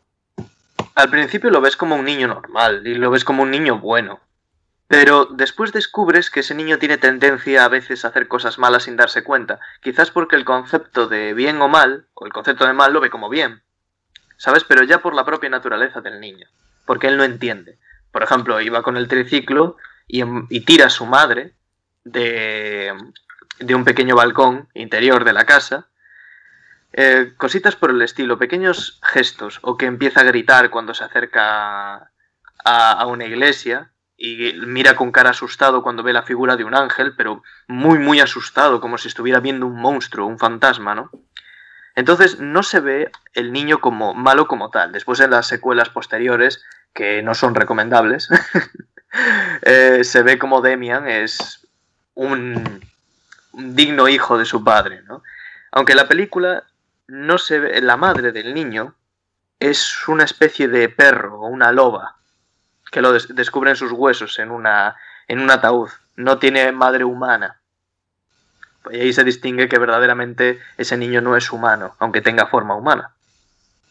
Sí, sí, sí, qué, qué curioso. Bueno, y ahora te quería eh, comentar sobre esa película, El fin de los días. Yo supongo que la habréis visto toda. Es una película no muy buena, pero muy famosa. Hmm. Tiene a Arnold Schwarzenegger como principal protagonista y se produce una situación parecida, ¿no? Que eh, en la madrugada del 31 de diciembre del 99 se va a producir el nacimiento del anticristo y con eso pues se va a acabar el mundo tal y como lo conocemos, una especie de Armagedón, una cosa del estilo. Y bueno, en esta película lo, lo interesante de la misma es que recoge una enorme cantidad de profecías cristianas, de apocalípticas, en las que se, se, marca constantemente que el mundo se va a acabar al cambiar de milenio. Y lo curioso de este cambio de milenio, del año 2000, es que había una hipótesis científica sobre lo que iba a ocurrir con, con los ordenadores y con todos los aparatos electrónicos. Que el, se llama el, el, problema del 2000 o una cosa así. Sí. Y bueno, que, que, en cierta medida está ligando pues el, apocalipsis, el apocalipsis tecnológico, informático, con ese apocalipsis del que llevan hablando los cristianos tantos y tantos siglos. Es por eso por lo que la rescaté, más que nada, ¿no? No por la genialidad de Sí, la porque, a ver, la, la película, eh, digamos que buenas notas nunca tuvo esta película y fue muy criticada en la historia del cine. Entonces, bueno, eh, sí que es verdad que es interesante eso del efecto 2000, pero por lo demás es una película muy pasable. Sí, utilizaron la teoría conspirativa del efecto 2000 para vender Sí. más y lo juntaron Sí, un poco digamos con que es eso lo que dice Marcos, pero Aunque el concepto del demonio fue interesante en esa película porque era un personaje bastante interesante de ver y era como una especie de supervillano, ¿verdad? Sí, sí, sí, se parece bastante al, demonio de, del abogado del diablo, las cosas que dice. Sí, solo que este parece que ya tiene un objetivo claro. Sí, es más. es, un demonio más sobrenatural también con mayor mm. poder que el otro, porque el otro realmente tiene mucho poder y hace una gran cantidad de cosas, pero este ya es un demonio que viene a, acabar, el acabar con el mundo. El otro no, el otro lo único que quería era dinero y, y placeres y pasarlo bien. Este no, este quiere acabar con todo. Ese es otro tema. Es otro tema interesante. ¿Cuál es la motivación común del diablo en todas estas películas? ¿Simplemente dar miedo, hacer el mal por el mal? ¿O, o qué es lo que realmente pretende como objetivo? Pues yo te diría que en la del abogado del diablo no pretende dar miedo y tampoco pretende hacer el mal. Lo único que pretende es eh, establecer una especie de sociedad en la que dominen sus valores. Y no tiene mayores pretensiones. Claro, pero una película para dominar él el mundo. Y en una película como El Exorcismo, ¿cuál es la finalidad detrás de poseer a un ser humano físico? Bueno, a ver, en la, en la película del exorcista no estamos hablando de, del diablo en sí, estamos hablando de un demonio. Claro, un demonio, sí. Que lo que ansía, porque recordemos que ese, em, esos demonios, los demonios son entidades. ¿Y qué entidad no ansía estar viva, tener un cuerpo? ¿no? En este caso, eh, no comprendemos verdaderamente las intenciones que tiene Pazuzu con la niña pero se ve que la primera intención es vivir. Eh, en el caso del rito, le preguntaron al demonio que poseía a la chica esa italiana. Si recordáis, le preguntó el, padre este joven, le preguntó, eh, ¿y qué pretendes? ¿Por qué posees a esta chica? ¿Qué es lo que quieres? Y él simplemente, el demonio simplemente dijo, comerme las moscas de su carne putrefacta, porque quería matarla. ¿Sabes? Simplemente quería hacer el mal para burlarse de Dios. Em, a lo mejor es porque ve como algo, en este caso era Baal, el otro demonio bastante potente, pues lo que quiere es, como nosotros somos la obra de Dios, quiere ensuciar la obra de Dios, quiere demostrarle a Dios que Él puede coger a sus preciosos hijos, a sus preciosas ovejitas, y hacer con ellas lo que quieran, ¿sabes? Destruirlas, matarlas que es el caso que muchos exorcistas dicen, que el diablo simplemente posee, o muchos demonios poseen a personas, únicamente para hacer el mal o causarles mal a esas mismas personas o a todos los que están a su alrededor. Incluso habla el, padre que mencioné antes, el padre Fortea, en el libro ese que dije, La suma demoníaca, habla de que existen demonios que, vamos a decirlo de alguna manera, juguetones que no quieren ni hacer el mal ni hacer el bien, lo único que quieren es jugar y por eso se meten muchas veces en los cuerpos. Y lo que para ellos es una especie de juegos, pues para las personas en las que están dentro es una completa tortura.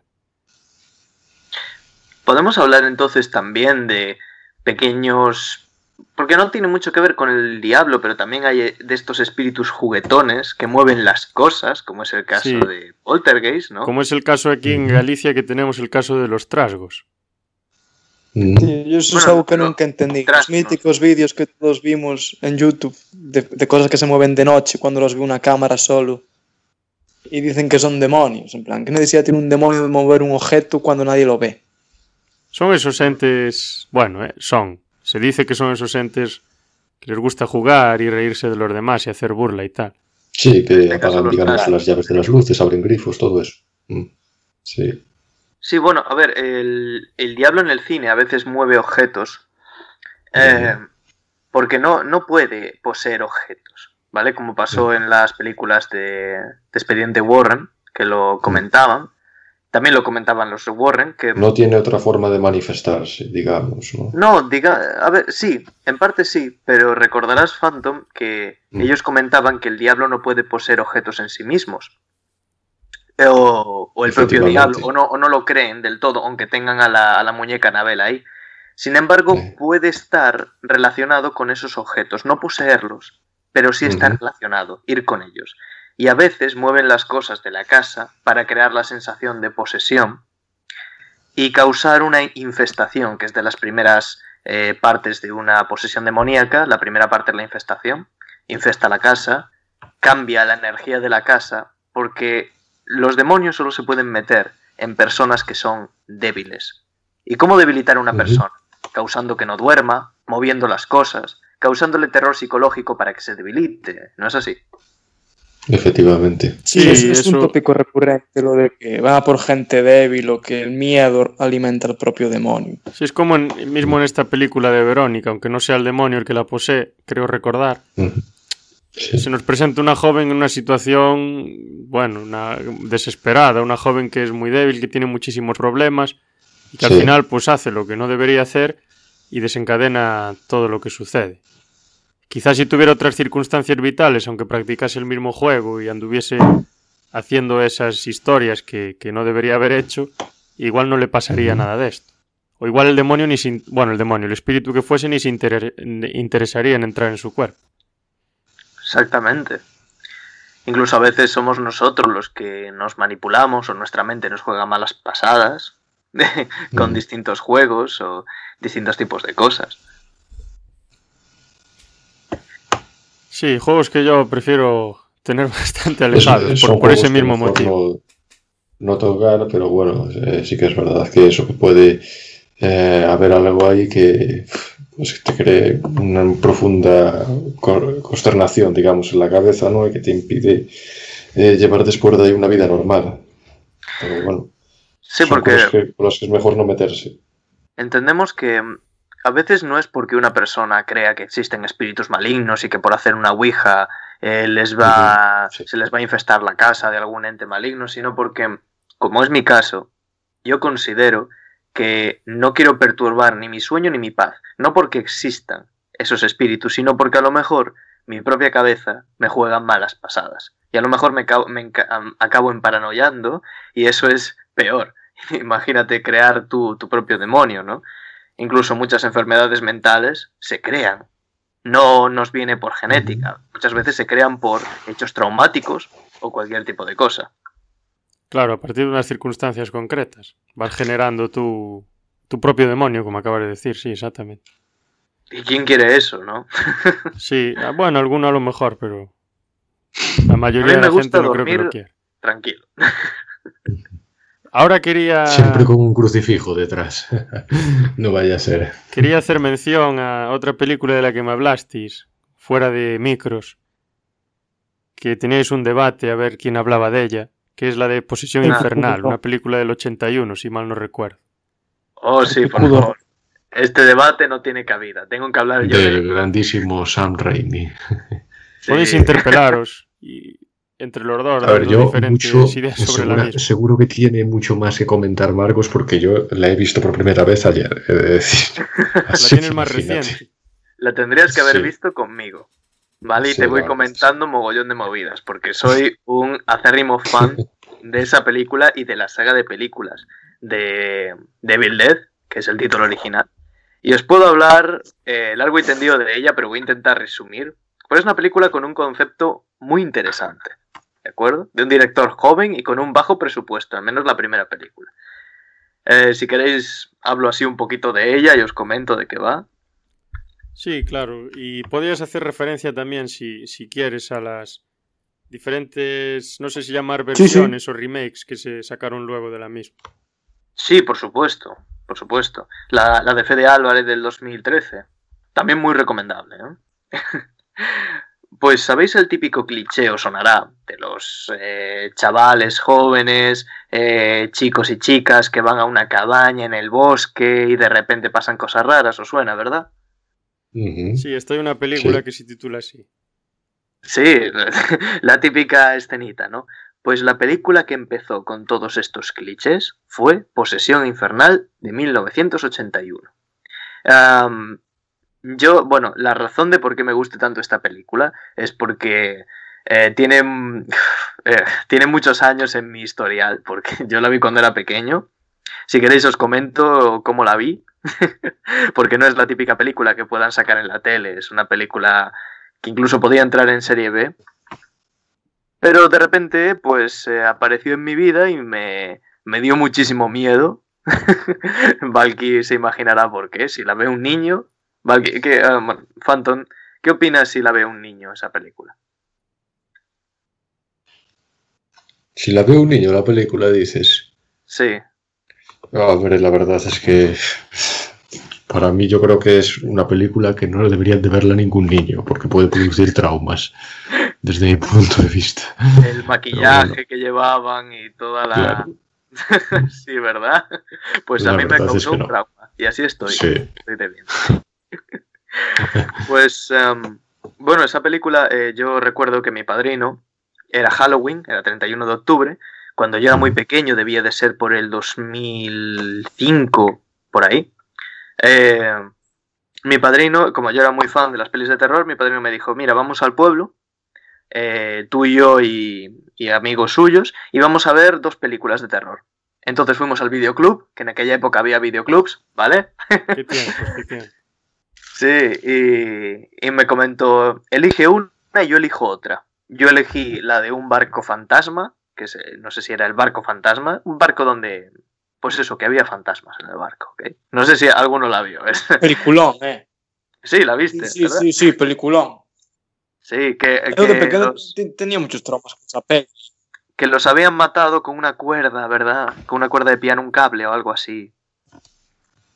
No sé, yo solo recuerdo que daba un mal rollo tremendo aquella película. Sí, pero era que los habían matado a todos en un baile con una cuerda que, que, que, los traspasó y todos empezaban a partir por la mitad y eso. Eso es una escena muy, muy mítica. Sí, sí, yo recuerdo que la peli me, me, me vamos, me traumó Pues yo- un poquito, la verdad. Pues, Joja, yo elegí esa peli. Yo elegí esa peli para ver. Pero ¿Con no me años? impresionó tanto. ¿Eh? ¿Con cuántos años? Fue en el 2005. Creo que fue en el 2005. O sea que... eh, ¿Nueve, diez? o- claro, yo tendría nueve años, nueve, diez años, sí. Bueno, A lo mejor fue en el 2006. Yo seis. Buen material para un chaval de nueve años. Sí. Aunque esa no me traumatizó. La que me traumatizó fue la que escogió mi padrino, que fue Evil Dead del 71.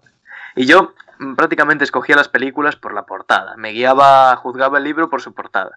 Y cuando mi padrino me enseñó la portada de esa chica que estaba como pidiendo ayuda y algo la cogía, yo pensé que iba a ser una película de zombies. pero, pero cuando la empecé a ver, madre mía, no la pude acabar de ver. Era de noche y apareció esa escena y yo estaba aterrorizado. Pero luego la volví a ver a la mañana siguiente con luz, porque ver una película de día es distinto. y bueno, la película va de un grupo de, de chavales, entre ellos Bruce Campbell, mi héroe de la infancia, que van a una cabaña y ponen una, una cabaña que ya estaba ahí.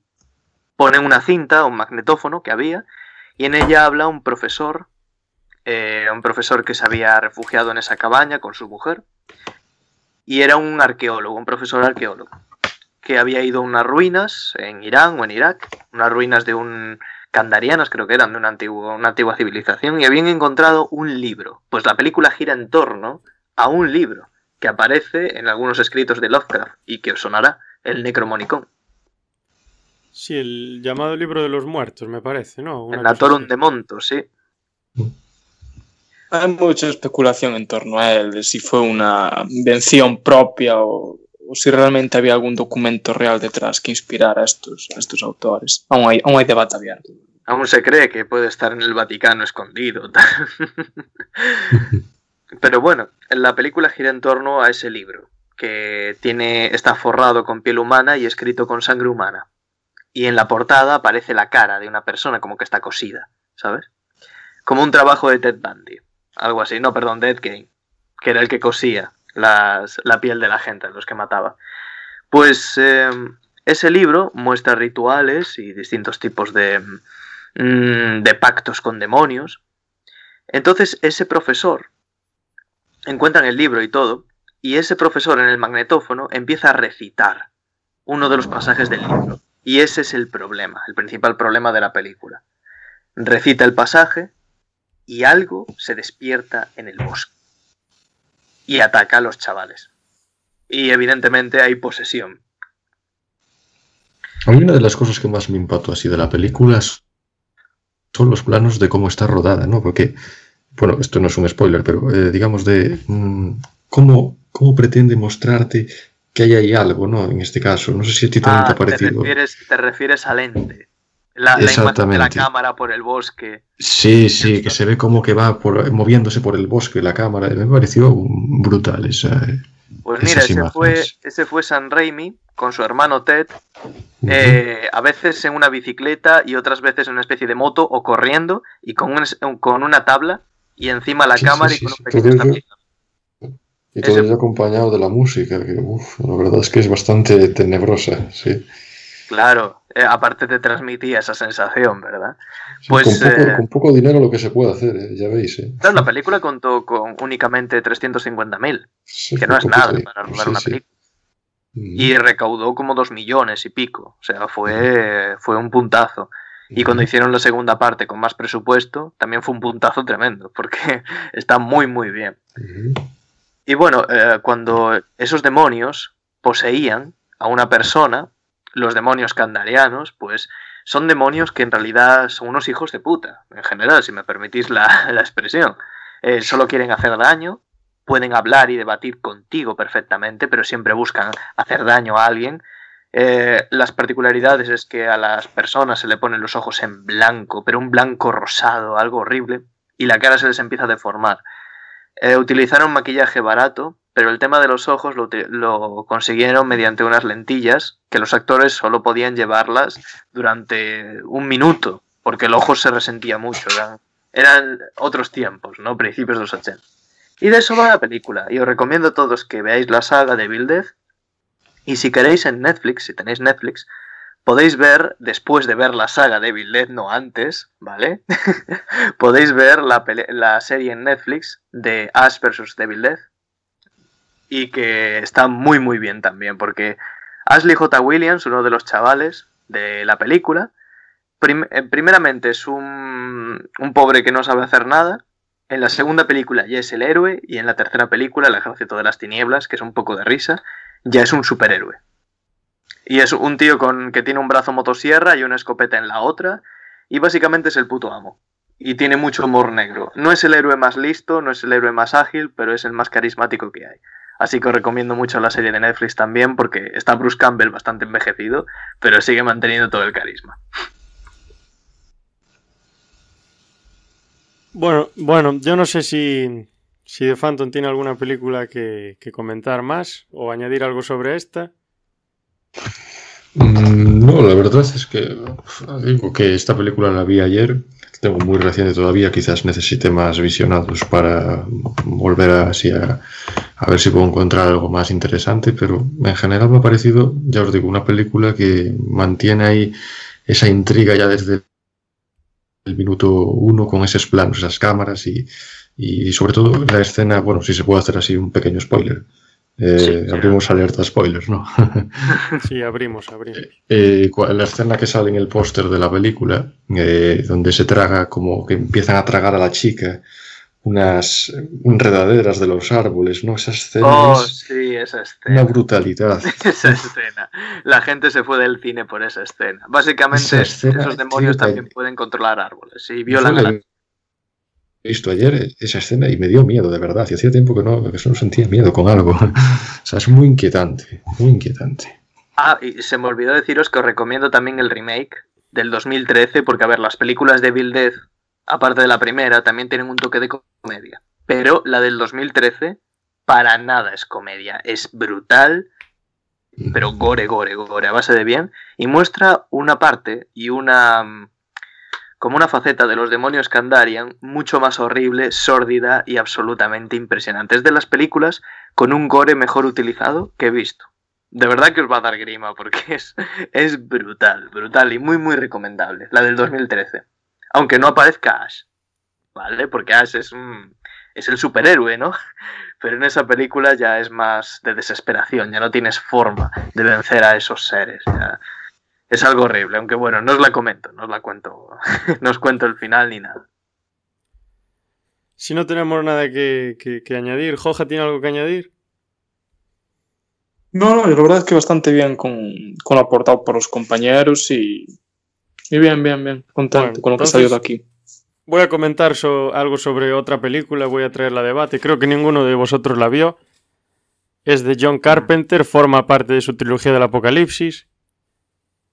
Y es una película del 1987, se titula en inglés The Prince of Darkness, en español sería El Príncipe de las Tinieblas. No la conocéis, o sea, no la visteis ninguno, ¿no? Yo sé cuál es, pero nunca la vi. Pues esta película la, produce después de producir Golpe en la Pequeña China, me parece que es. Ah, esa la vi. La película yo no la he visto. Yo he visto varias críticas, unas la ponen como muy mal, otras la ponen como muy buena. En taquilla creo que fue un, fracaso rotundo. Pero eso no quiere decir que sea malo, obviamente.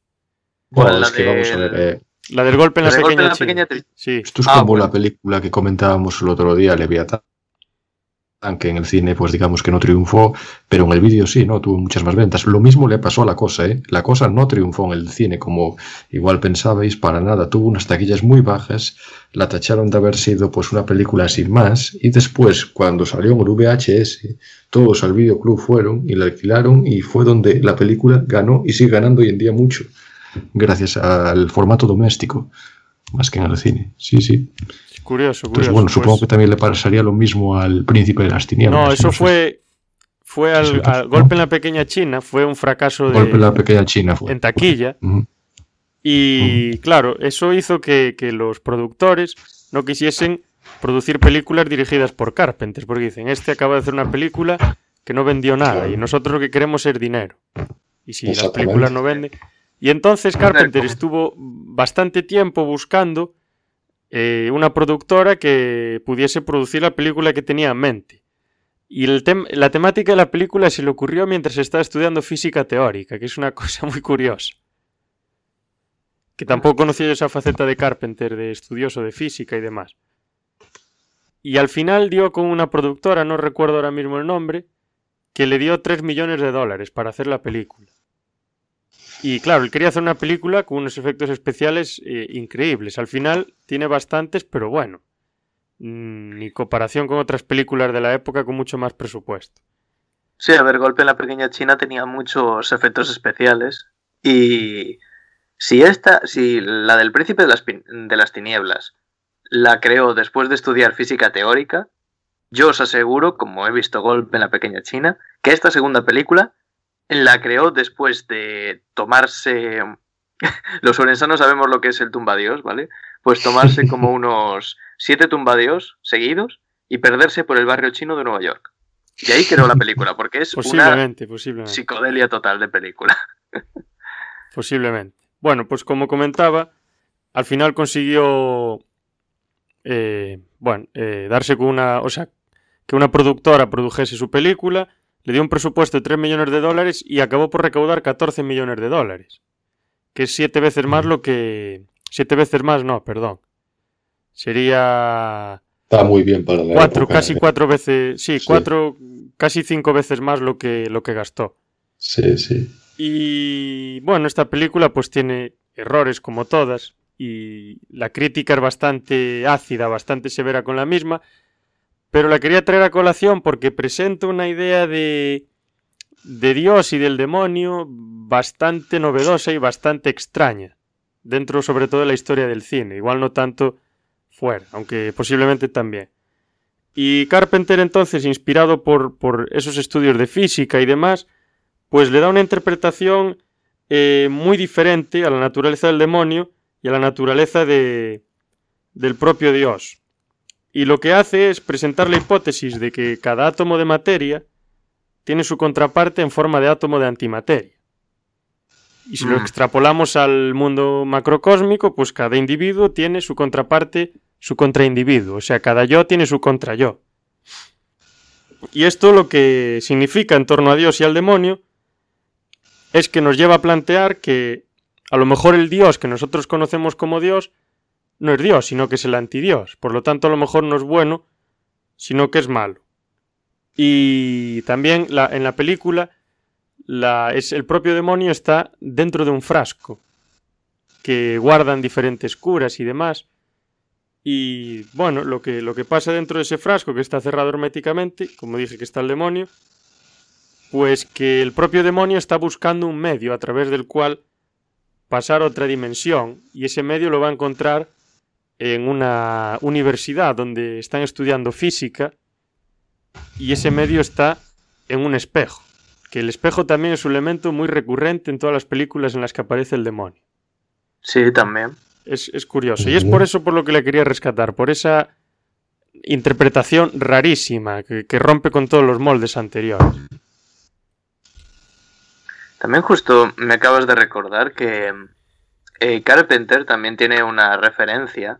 Bueno, no es, no es propiamente al demonio, pero sí que es algo maligno dentro de una cosa. ¿Vale? Y está dirigida por él, pero es una historia de Stephen King. No sé si sabéis de qué película estoy hablando. De Stephen King podría ser La Niebla. Mm, no. O podría ser. La Niebla no es de Stephen King, creo. O al menos no la versión de Carpenter. La de no- Christine. Christine, podría ser. Christine. Sí, sí. Christine, que no sé si la visteis, pero Sí, también es sí, muy sí. la recomendable. Es el película del coche, ¿no? El coche que está poseído. Sí, Sí. exacto. El coche malvado. Esa película parece. El argumento parece una, un chiste, pero una vez que la ves, no, no, no es lo que parece la Mm. película. Es Claro, mucho más ves que- profunda y mucho más. Da bastante más miedo del que parece dar a priori.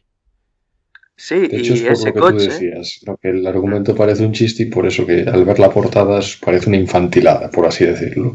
Pero seguramente que si profundizas en- es otra cosa. Por cierto. ¿Perdón? Que fue parodiada esa película que decís en Futurama y capta bastante bien la esencia. Ah, sí, en- Sí, también, pero es- es muy- está en la cultura popular de, de todo el mundo. O sea, sí. Christine, el típico coche diabólico. No sé si ¿Qué conocéis la, la serie de dibujos Historias Corrientes. La conozco, pero no me he Buenísima, visto. sí. Pues en esa serie, en un capítulo, hacen una Regular. referencia también a este coche. Pues está muy bien. O sea, Christine es un coche diabólico que tiene. Yo creo que es una chica, básicamente por el nombre.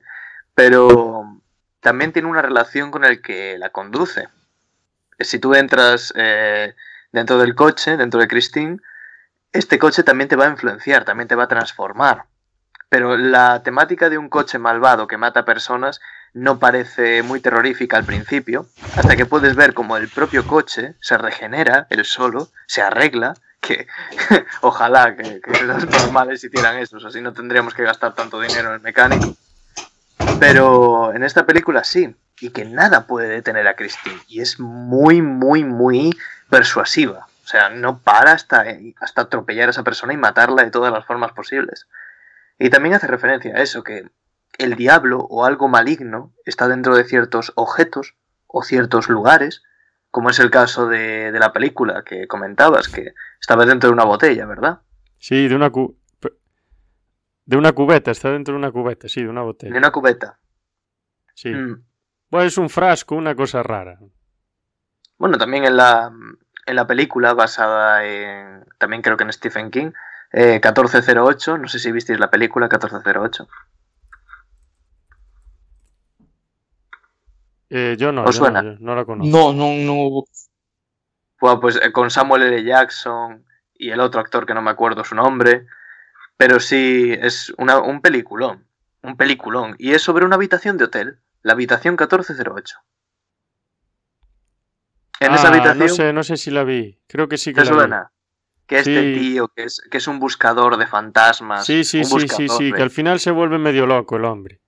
Sí, porque, bueno, no. Verdaderamente no, porque este hombre va buscando, ¿sabes? Los- el típico cazafantasmas, ¿no? Que Sí, eh, las típicas películas o, o series de televisión de los cazafantasmas, ¿no? Pues Sí, sí. este tío escribe libros con los lugares que ha visto, que son terroríficos, y los comenta, ¿no? Es a lo que se dedica este hombre. Hasta que se da cuenta de que de la, de la existencia de la habitación 1408 del Hotel Dolphin en Nueva York. Y se da cuenta por un, por un mensaje, creo que era, que lo escribió la propia habitación. Porque la habitación quería que este hombre fuera. Y aparte, Samuel L. Jackson haciendo su, su papelón, porque es un papelón tremendo, eh, intentó por todos los medios que, este, que nuestro protagonista no entrase en esa habitación, por todos los medios. Aparte, tal como lo dice, parece una paranoia totalmente, porque esa habitación ha matado a muchísima gente, muchísima. Eh, todas, todas las personas que intentaron pasar una noche, todos murieron en la misma habitación, o tirándose por la ventana, o de todo. Es una película muy, muy recomendable, de verdad, no os voy a spoilear nada, pero es absolutamente claustrofóbica, paranoica y muy, muy buena. La ambientación es insuperable, de verdad. Yo esa película la, tuve que analizar para un trabajo en la carrera, en primero de carrera. ¿Sí? Una asignatura que era de semiótica. Sí, sí, sí. Uh. Y sí, tenía un montón de simbología, era increíble. ¿Y qué te pareció en general? La película eh, me pareció bastante bien, la verdad. Y la música, creo que, no sé si lo dijiste, creo que es de John Carpenter, la música, o... Uf, ahí ya no, no, no, no, es no, es del grupo que se llama The Carpenters, perdón, me estoy confundiendo. Ah, sí, no es lo mismo. Y hay ciertas escenas, como por ejemplo que en la, en la propia habitación, si mal no recuerdo, hay una Biblia, y él en un momento de debilidad, pues él coge la Biblia para intentar leerla, pero claro, la Biblia tiene todas las hojas en blanco. Mm. Luego hay otras escenas que, que ve ciertos podríamos decir, humanoides o sí, ciertos o lo que fuese, pero que en cierto momento, cuando se fija bien, que deja de ver todo. Y eso lo que al final es lo que lo vuelve más loco todavía, porque no sabe diferenciar entre la realidad y la ficción. Por ejemplo, si estuviese seguro de que los demonios están ahí, pues entonces, aunque estés pasándolo mal, estás seguro de lo que ves. Pero en este caso no, no sabe bien lo que está pasando y lo que no está pasando. Aunque atención, eh, porque este hombre se intenta eh, meter en su, natural escepticismo, me salía la palabra, eh, para intentar justificar todo lo que ve. Para decir, esto no es real, esto me lo estoy inventando, había algo en el whisky. el, director, Samuel L. Jackson, me metió algo en el whisky, incluso lo llegó a pensar. pero bueno, alerta spoiler, ¿vale? Alerta spoiler, nadie que quiera ver la película debe seguir escuchando hasta que pase un ratito, ¿vale? En la película todo parece que es una paranoia del propio personaje y el propio personaje quema la habitación, pero él siempre llevaba consigo una grabadora y en las últimas escenas la habitación muestra a su hija, su hija fallecida, y le dice papá tal, no sé qué, tal, no sé cuánto. Y claro, todo parece que es algo de su cabeza, pero luego, cuando consigue salirse de la habitación y está con su mujer y quieren olvidarlo todo, descubre que tenía la grabadora aún consigo, la, le da el play y se escucha la voz de su hija muerta. Y la mujer se gira y se da cuenta. Todo lo que vivió fue real. La habitación causó eso de verdad. Es algo increíble. Sí, esa es la escena final. Que, tiene una cara descolocada completamente, que como que está demoniado el hombre. Pero el hombre, el hombre puso una cara de que, ves cómo tenía razón, y la mujer no se lo creía. Aunque, quitando ya la alerta spoiler, lo mejor de la película, yo para mí, fue sin duda la actuación del, del gerente del hotel al adornar la habitación, al decirle, por favor, no entre no entre en la, en la, habitación. Ha pasado esto, esto y esto. Aparte, una actitud muy de de verdad no quiero que entre, no es para demostrarle que no, es que no quiero eh, tener que arreglar el estropicio que va a causar, tener que limpiar la sangre, tener que, que quitar su cadáver de allí, es mala publicidad para nosotros, incluso lo dice, de verdad, y nadie se puede alojar en el piso donde está esa habitación, porque todos tienen miedo, incluso el hotel ya censuró el, el piso, lo quitó del ascensor, si recuerdas. Sí, sí, si mal no recuerdo, sí. Mm. Pues muy recomendable también esa película. Sí, la verdad es que está muy bien. Tiene, además, eso que decía antes, tiene una cantidad de simbología muy, muy grande.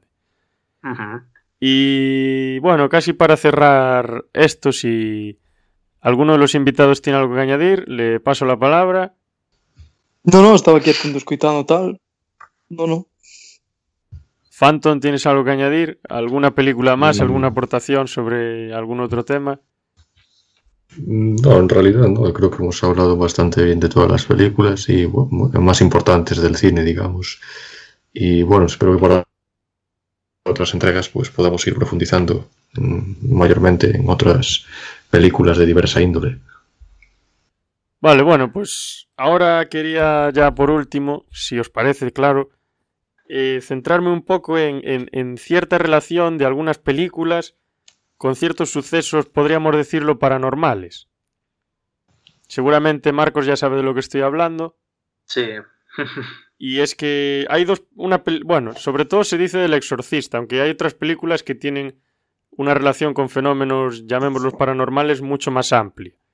Pero en El Exorcista, como dije antes, que hubo gente que se murió viéndola, incluso en la, viendo la Pasión de Cristo también hubo personas que, que tuvieron infartos y demás, pero eso puede ser más bien por la impresión que por otra cosa.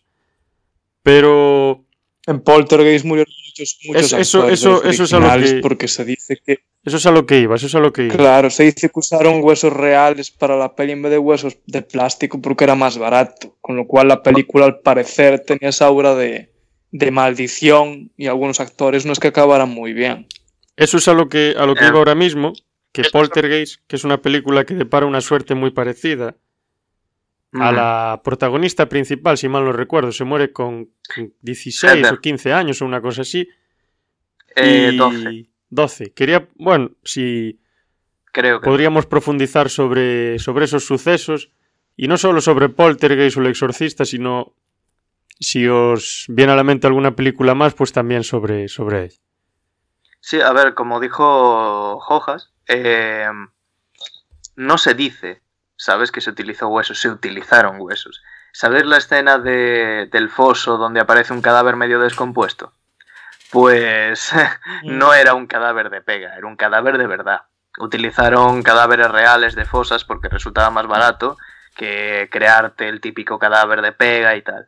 Lo cual es bastante curioso, porque si recordáis la película trata de no molestar a los difuntos, no molestar a los que están muertos. La casa estaba emplazada en un, en un antiguo cementerio indio, ¿no? Pues que la peli vaya de eso y precisamente en el rodaje hagan justo eso, de molestar a los difuntos, pues manda cojones, ¿no? Sí, también te digo que plantar una casa encima de un antiguo cementerio también. Eso porque era el sí. tema de la peli, pero no pasó en realidad. Lo de los muertos sí.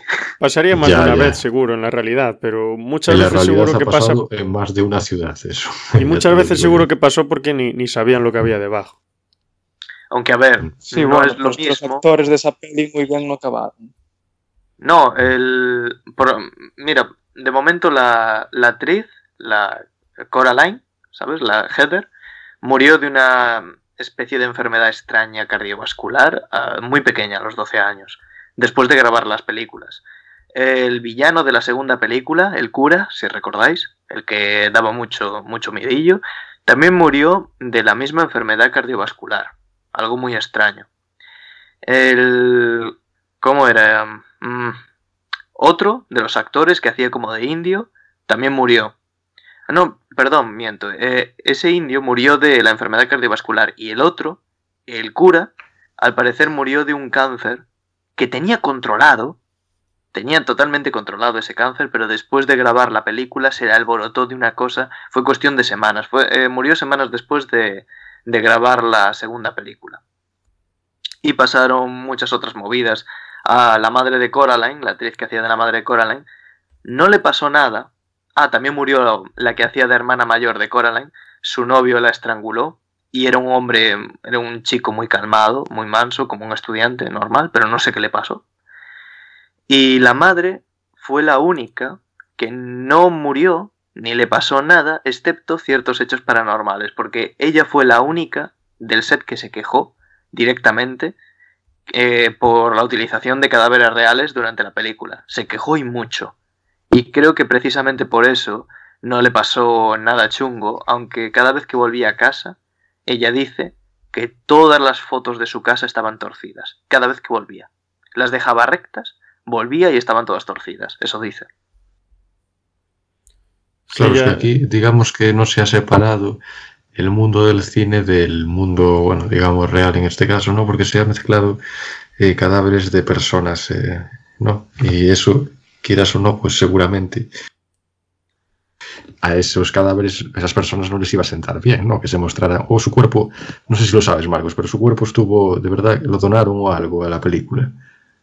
Eh, creo que lo sacaron de alguna fosa. Mm, no sé si, estaba, si era un cadáver sin reclamar o varios cadáveres sin reclamar. No, Claro, ahí sí que no sí. entra. Sí, muchas veces Eh, lo- creo que- los cadáveres de fosas comunes y demás los, los usan para incluso para investigar en ciencia y para construir Claro. estos esqueletos Sí, que vemos muchas veces en las aulas de, de medicina yo creo que para los estudiantes de medicina. Directamente ahí la película, pues.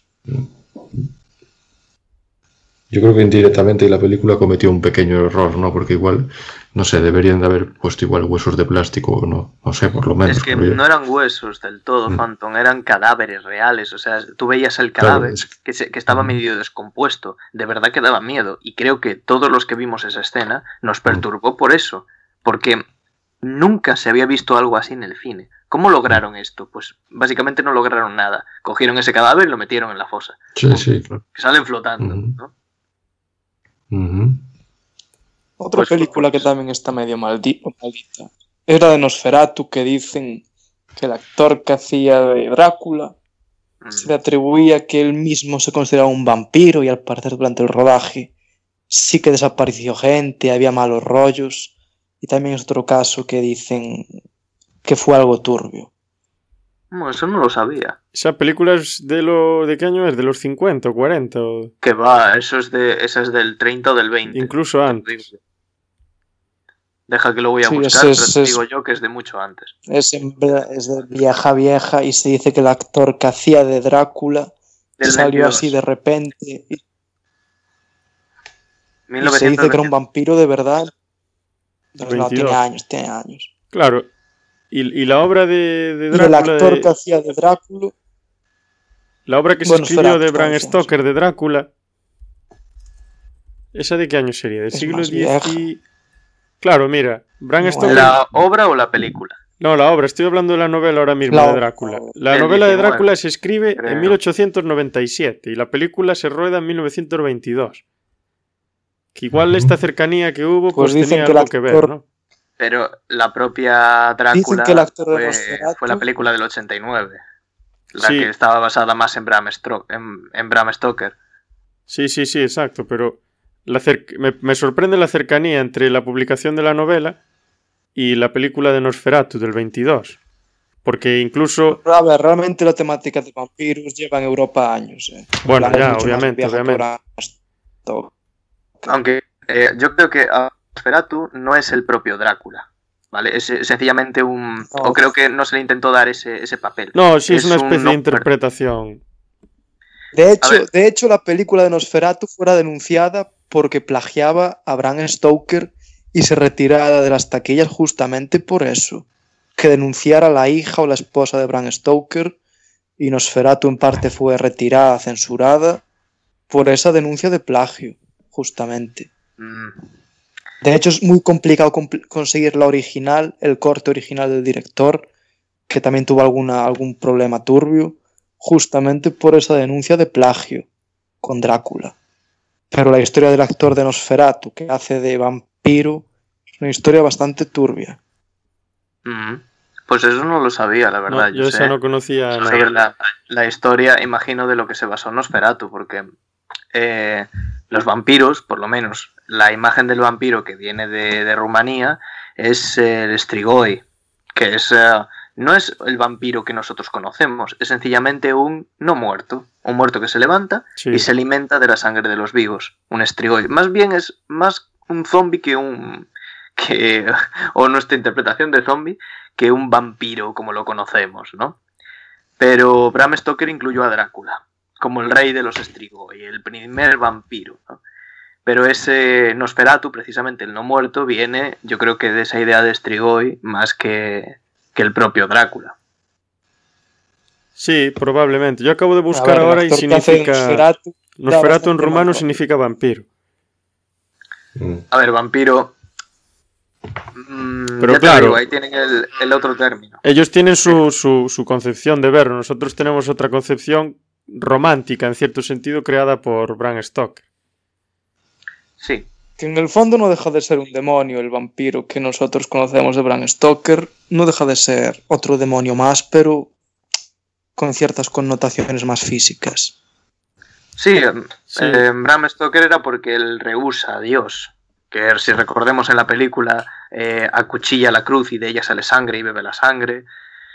Pero bueno, no, ahí sí que entramos en otra, en otra cosa. Aunque sí que se puede pensar que o es un demonio o un sirviente del diablo. Sí, yo creo que es más bien el sirviente, que no sé si hace mención a eso muchas veces. Mm. Aunque bueno, si queréis comentamos eh, solo por, por encima y, como final lo de las maldiciones de Hollywood, porque nos quedó la película más maldita. La de Omen, ¿no? La de The Omen, sí. la profecía. Exactamente. Esa es la, otra que, quería comentar, sí, sí. Bueno, a ver, sucedieron muchos, muchas cosas. Eh, Gregory Peck, el que interpretaba al padre de Damien, su avión fue alcanzado por un rayo. Después el escritor y, guionista, creo que se llama David, David algo, pues eh, tomó el mismo vuelo y también fue alcanzado por un rayo. y Harvey el Bernard, el productor, pues eh, estaba en un auto con el, con el director de la, de la, película y tuvieron un accidente. Y al parecer, eh, porque otro, otro coche le había aparecido de repente, y... Y nada, eh, creo que lo tuvieron en Dinamarca, y cuando bajó del coche, vio que había, había tenido el accidente en la calle Omen 666, en Dinamarca, que ya manda, manda cojones, ¿eh? precisamente.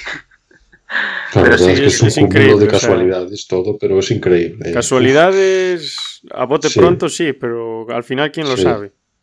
Claro, e incluso casi mueren todos los eh, todo el equipo.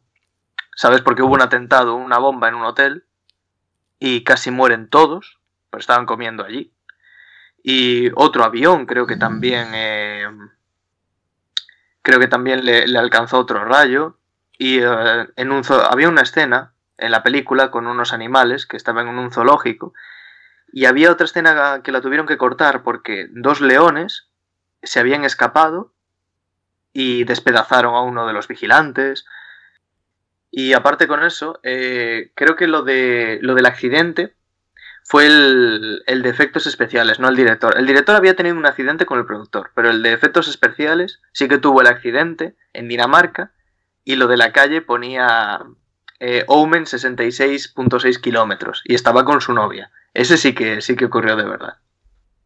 Y bueno, eso es todo lo que recuerdo, pero es de las películas que más, más afectó en general a los actores y a los productores, porque son muchísimas casualidades.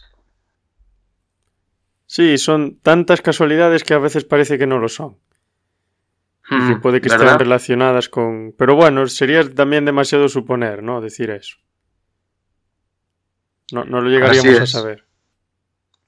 Pero bueno, con un tema como ese, habrá mucha gente que diga, si habláis del diablo, es como, hablando del diablo aparece el diablo, ¿no? Sí, en cierta medida sí. Pero bueno, que, o sea, estar en, un accidente y aparecer justo en ese sitio, hombre. no creo que tengamos tanto poder para eso.